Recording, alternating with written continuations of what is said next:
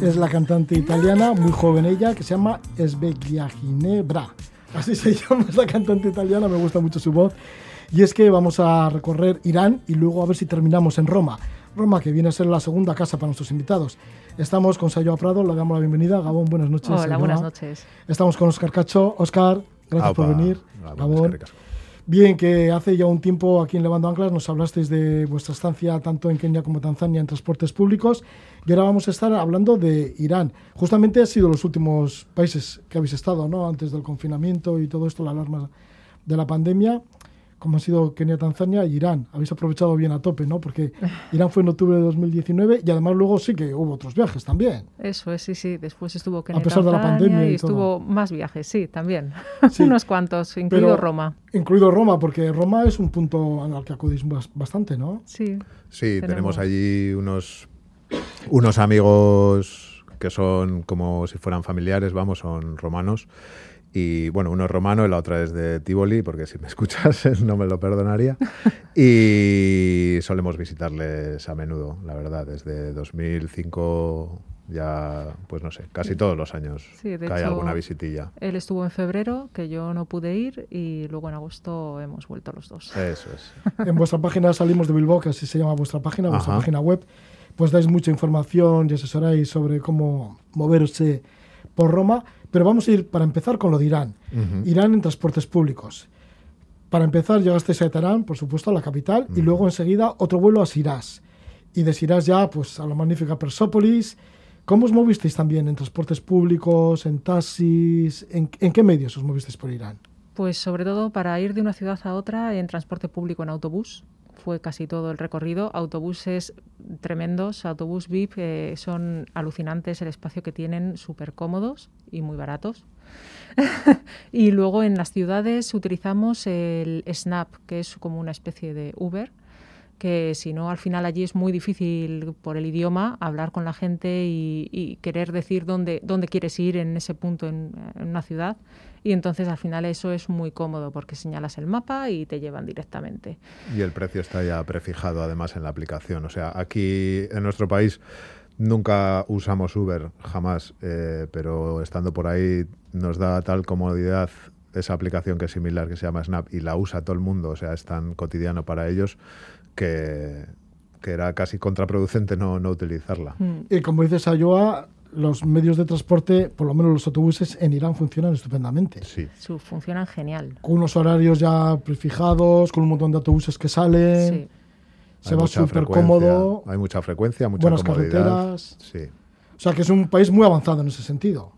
Sí, eh, bueno, eh, casi toda la gente que, lo conoce ya vuelve de allí diciéndolo, ¿no? Que, igual eh, no es un país tan, tan popular o tan conocido aquí, pero una vez que lo conoces te, sorprende que, que está totalmente a, primer nivel en, un montón de, de facetas, pues eso, como los servicios públicos o la accesibilidad. O... Sí, como si fuera un país desarrollado, vamos. Por supuesto, sí. Por supuesto. ¿Cómo es Persépolis? ¿Qué os encontrasteis en Persépolis? Pues eh, las ruinas de una ciudad que fue una maravilla.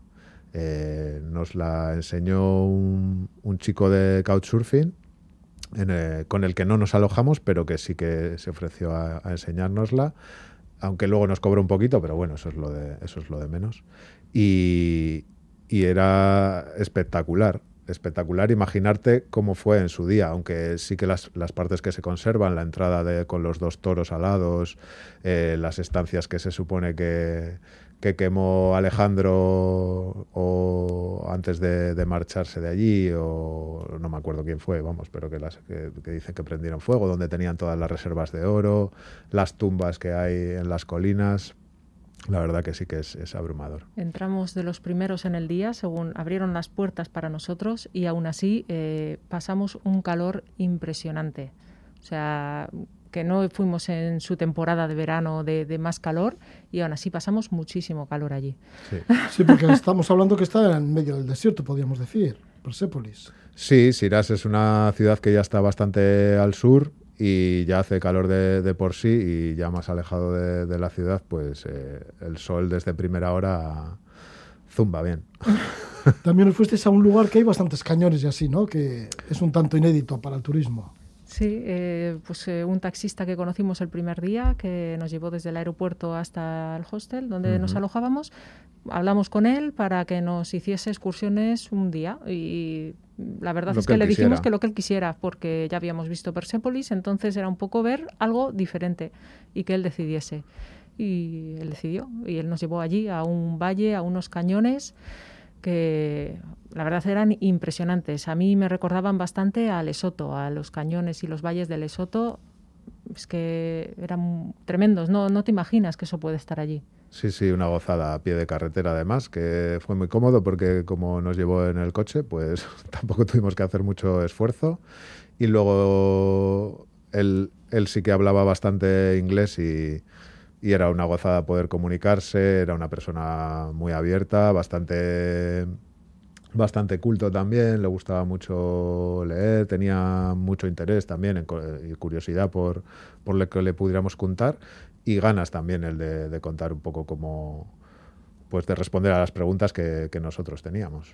Para llegar a Persepolis, pues hay que llegar a la ciudad de Sirás, que también es una ciudad bellísima, y luego, bueno, pues vosotros hicisteis esas excursiones, esos cañones, y luego fuisteis también a la ciudad de Kerman, y os acercasteis al desierto de Lut.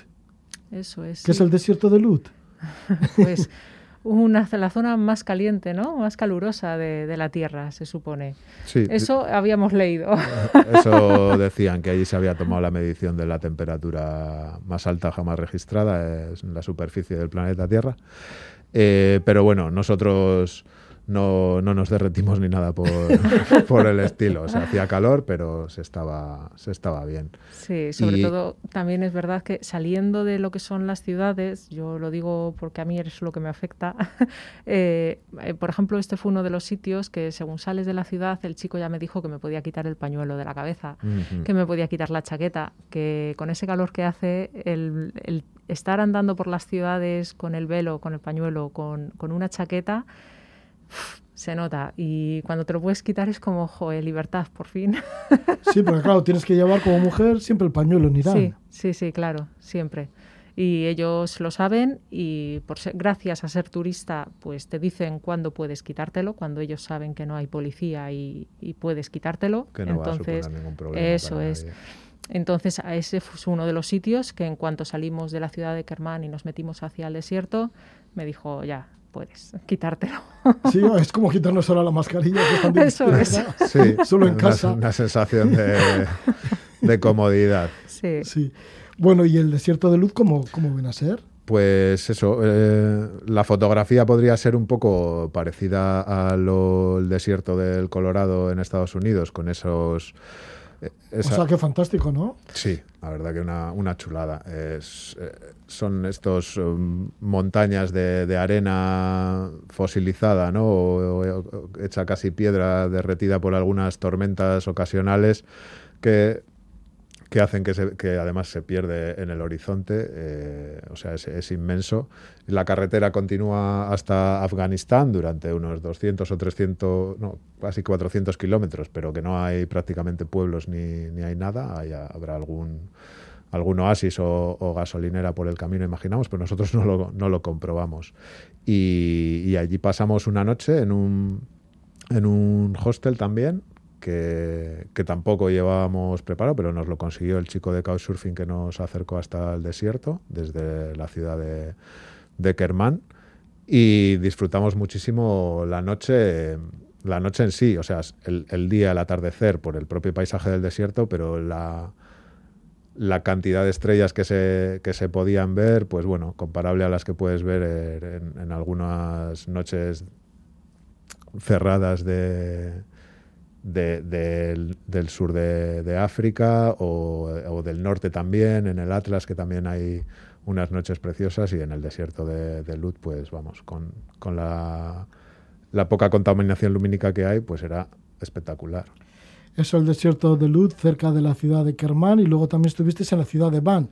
La ciudad de Van, que es una ciudad así de adobe, ¿no? Pero que hubo un terremoto en el año 2005 que no sé cómo ha dejado la ciudad, cómo está ahora de reconstruida y así. Está destrozada. Están ah, intentando destrozada? Sí, hay, a ver, hay cachos, hay zonas que ya está más reconstruido. Se nota que está muy nueva, muy hay partes, sí. pero el resto sigue estando totalmente destruida. Vamos, siguen andamios, camiones de obra, siguen en ello. ¿Por qué fuiste a la ciudad de BAM? Bueno, porque habíamos leído precisamente eso, ¿no? Que era patrimonio de la humanidad. Siguiendo además el, el consejo de, de alguno de, los participantes en, tu programa también, eh, por ejemplo Jorge Sánchez, que suele comentar que mira cuáles son los patrimonios de la humanidad eh, en Internet, pues es una buena base y nosotros habíamos también visto que era patrimonio de la humanidad y mm. teníamos una pequeña oportunidad de ir pidiéndole el favor al chico este que hiciera un desvío de unos 300 kilómetros para... un poquitín desviados, ¿no? Pero bueno, él, encantado porque lo pagamos. Sí, la carretera es espectacular. La carretera desde el desierto hasta la ciudad de Bam es espectacular, con las montañas de colores, o sea, increíble.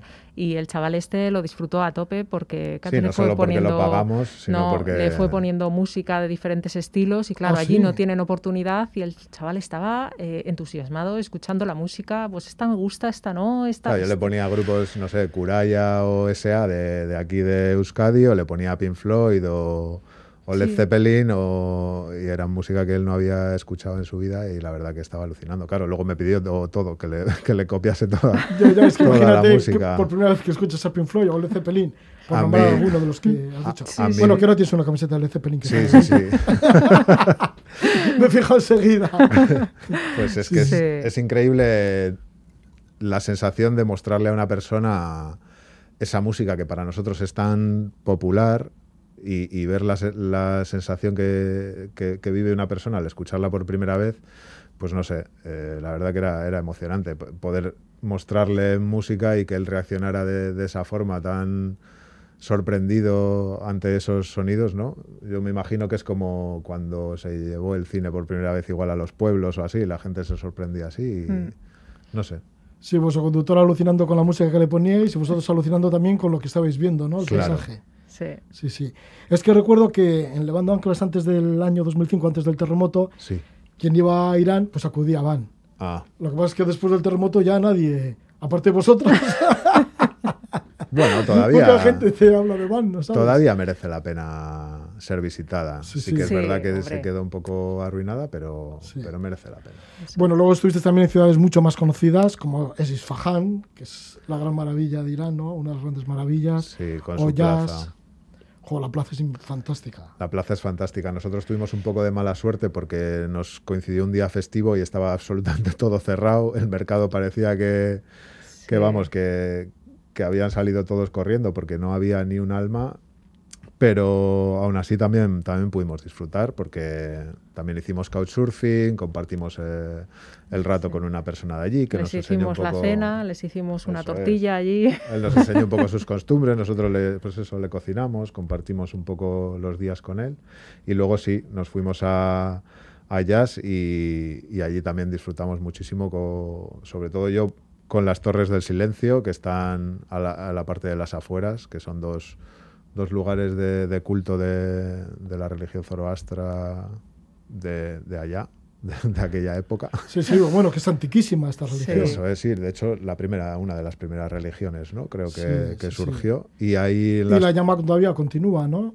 También. Sí, sí, allí eso es. En, en Jazz todavía conservan la, la llama encendida en el templo de Zorastreta. Y en las torres se, supone que es donde hacían los sacrificios de la gente que iban a, enterrar, donde en esas torres, que son como dos montañas, en una dejaban los huesos para que se los comieran los, los buitres, las aves carroñeras, y en la otra ya iban a, cremarlos una vez que ya se había, habían depurado los, los animales la carne. Ahora no había ni huesos, ni carne, ni, ni nada de nada. Ni nada. Ya que también se distingue por las construcciones de adobe. Y luego también estuviste en otra localidad, ¿no? Aviane que esta sí que es menos conocida.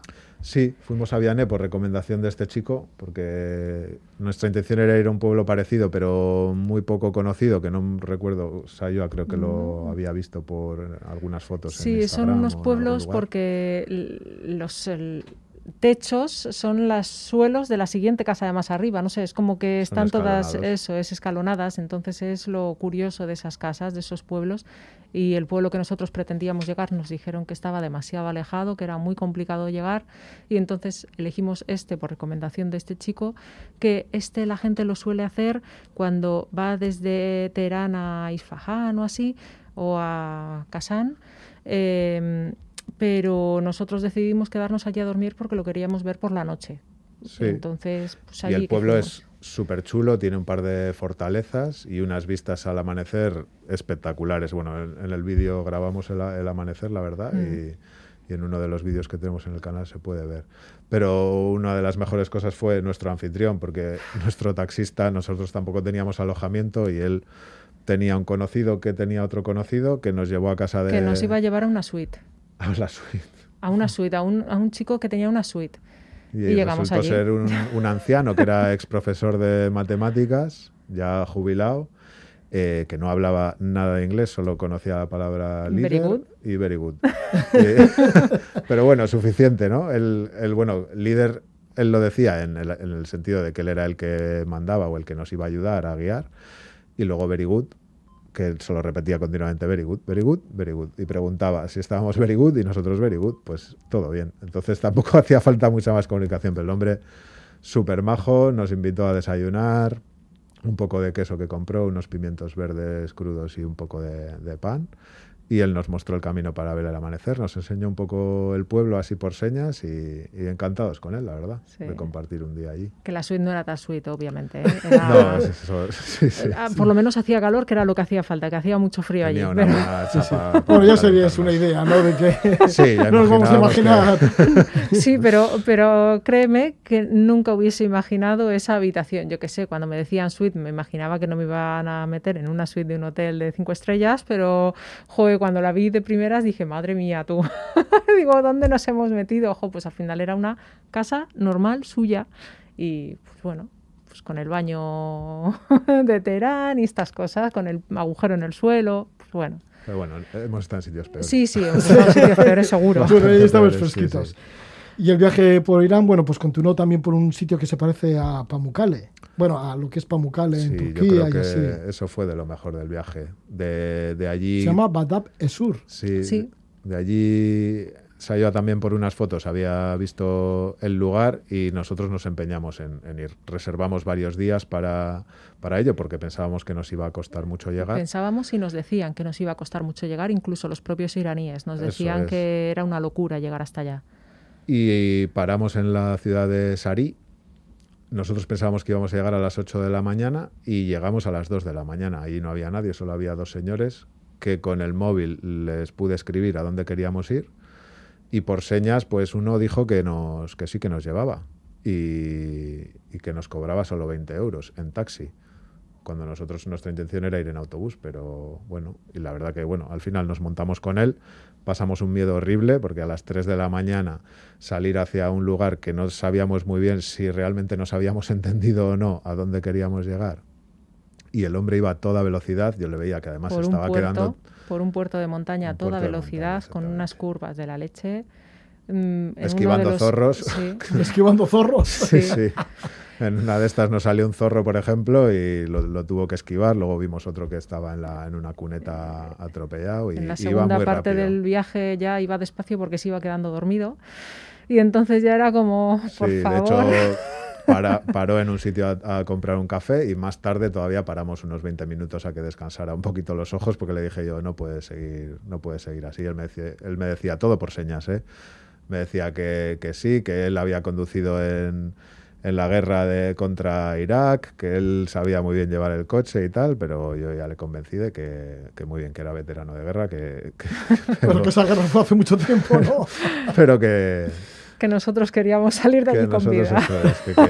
que, teníamos mucho pánico a, a cómo conducía con el coche, la verdad. Y al final llegamos, subimos poco a poco hasta la montaña un poco con incertidumbre de si sí o si no. Estábamos solos y el sitio fue espectacular. Llegamos allí al amanecer. Mm. vimos amanecer. Son como unas terrazas que se forman con, con roca cástica, ¿no? Hmm. Me imagino que se disuelve por los minerales que, hay allí, formando unas terracitas, un sitio que es espectacular, solo para nosotros, sin ningún tipo de, de restricción, ni vallas, ni nadie que cobre entrada, ni edificaciones alrededor. No hay, evidentemente, no hay ni un hotel, ni hay nada, solo hay una, una, una cabaña con unas huertas un poco más abajo y un señor con un tractor que nos dijeron, pero que ni siquiera estaban levantados cuando llegamos nosotros. Mm.